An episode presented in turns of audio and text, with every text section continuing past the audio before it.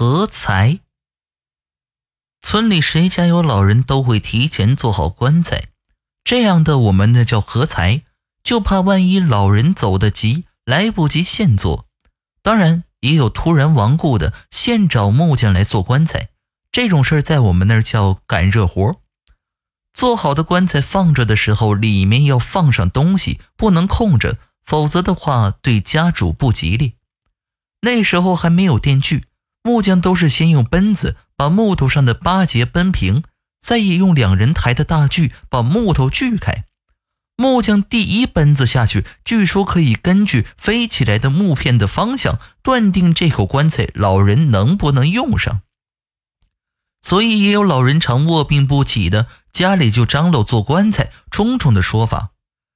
还有就是棺材做的时候都是要扣着做。等做得了，再翻过来，然后再把棺材盖盖上。这时候，按照木匠的规矩，主家是要给喜钱的，多少都要给。说白了，那钱是给木匠师傅冲晦气的。东山根有个老木匠，人实在，手艺又好，村里不少老人的棺材都是让他给合的。邻村有这么一家人，姓李，家里人很抠。这天呢，找到老木匠门上来了，说要给家里的老两口合两个棺材。老木匠老实一个人，虽然听说这家人很抠，但是觉得左邻右里住着，再说别人都上门来找他了，要是给推了也觉得不合适，就答应了。算工钱的时候也没多要，可就是这样，李家的人还给砍去了三分之一。老木匠心想，就这么着吧。自己跟小徒弟加把劲儿都有了，于是带着小徒弟拿着家伙事就去老李家合财去了。等合好了财要翻棺的时候，老木匠打发小徒弟进屋跟东家说要翻棺了，那意思就是提醒东家该给喜钱了。可李家的人连屋都没出，不但没给喜钱，还对小徒弟说：“你们翻棺就翻棺呗，就这么点活干了三天，照你们这么干。”你们师徒俩还不赔条裤子呀？哈哈！小徒弟一听，心里这个气呀，再搭上年轻人火气也旺，手指着老李家人就吵了起来。我见过抠门的，也没见过你们这么抠门的。你们就欺负我师傅老实吧。李家的人最听不得别人说他们抠门，小徒弟的话激怒了他们，好几口子人都不愿意了，就跟小徒弟吵了起来。老木匠在门外听见屋里吵了起来，心里也知道个大概。进屋二话没说，抬腿照着小徒弟的屁股就踢了一脚。小徒弟回头一见是师傅来了，低头不言语了。这李家人呢，见了小徒弟不吭声了，也都不说话了。老木匠当着李家人的面训斥了几句小徒弟，又让小徒弟给李家人赔了个不是，领着小徒弟就出去干活了。两口棺材合完以后，老木匠收拾完工具，跟老李家人算完工钱，领着徒弟就回去了。老李家的人把棺材放到厢房里面，装了些棒子，又找扇布盖好。收拾完事之后啊，锁好了厢房门，回屋还合计呢，这两口棺材挺划算的，以后有木活还找这师徒俩便宜啊。越想心里越美，告诉孩子他妈炒两个好菜，倒了壶酒，自己喝了起来。就这样过了七天。那天老李半夜起夜，从厕所出来，提着裤子往屋里走，路过厢房屋下，快要走过厢房门的时候，就听见身后厢房里啪的一声，好像是鞭子抽在了什么东西上。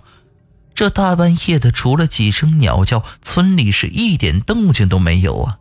这一声响，又是在身后响的，吓得老李妈呀一声，直接就堆碎到地上了，嘴巴也哆嗦，手也不好使了，干干呜呜说不出一句整话。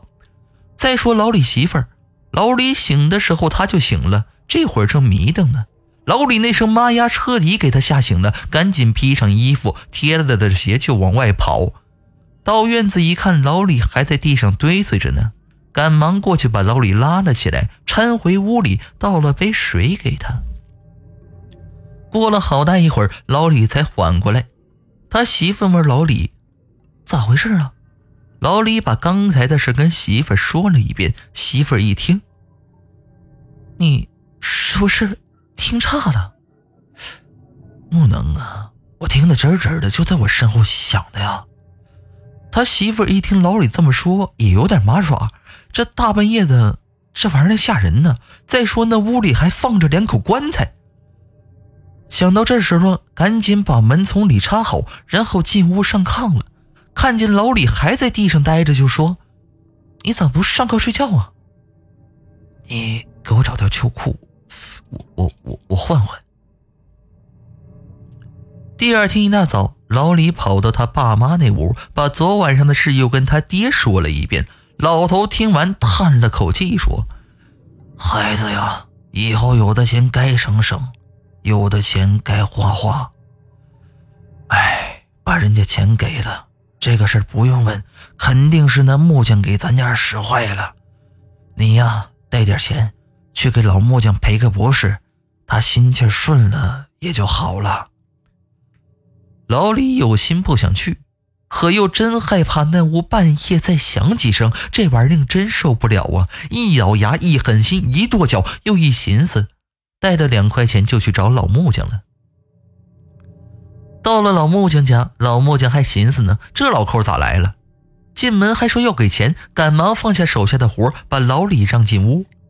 听完老李说明来意后，老木匠脸子一沉，手指着老李。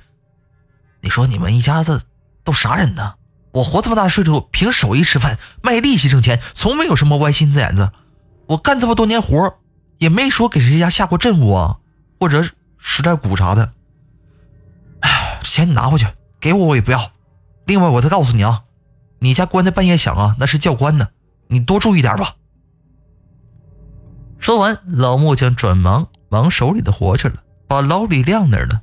老李这回弄了个大墨脸，回家了，跟他爹一说，他爹也没听说过教官这事儿，不知道咋办好了。又这么过了几天，半夜里又听见棺材响了几回，见也没啥事发生，老李家呀也不就拿这个当回事了。又过了几天，老李跟他爹老伴儿啊，见天气很好，俩人中午吃完饭，说出去在村里溜达会儿。结果呀。村里一条马惊了，还拉着车，沿着村里的路往外面跑，赶得也挺寸，连马带车奔在路上，朝着溜达的老两口就过去了。俩人先让马车撞了一下，又让马给踩了，最后车从俩人身上又压了过去。等老李去收尸的时候，费了好大劲才完事儿。后来有人问老木匠教官是咋回事儿老木匠说。这事儿我也是听我师傅说的，教官没好事儿我还是第一次碰见。当初给他家合财的时候，第一奔子下去，以往都是奔起一大块木头，结果那天奔子下去，飞起来一堆碎木片我当时还纳闷呢，现在看呢，一切自有天定啊。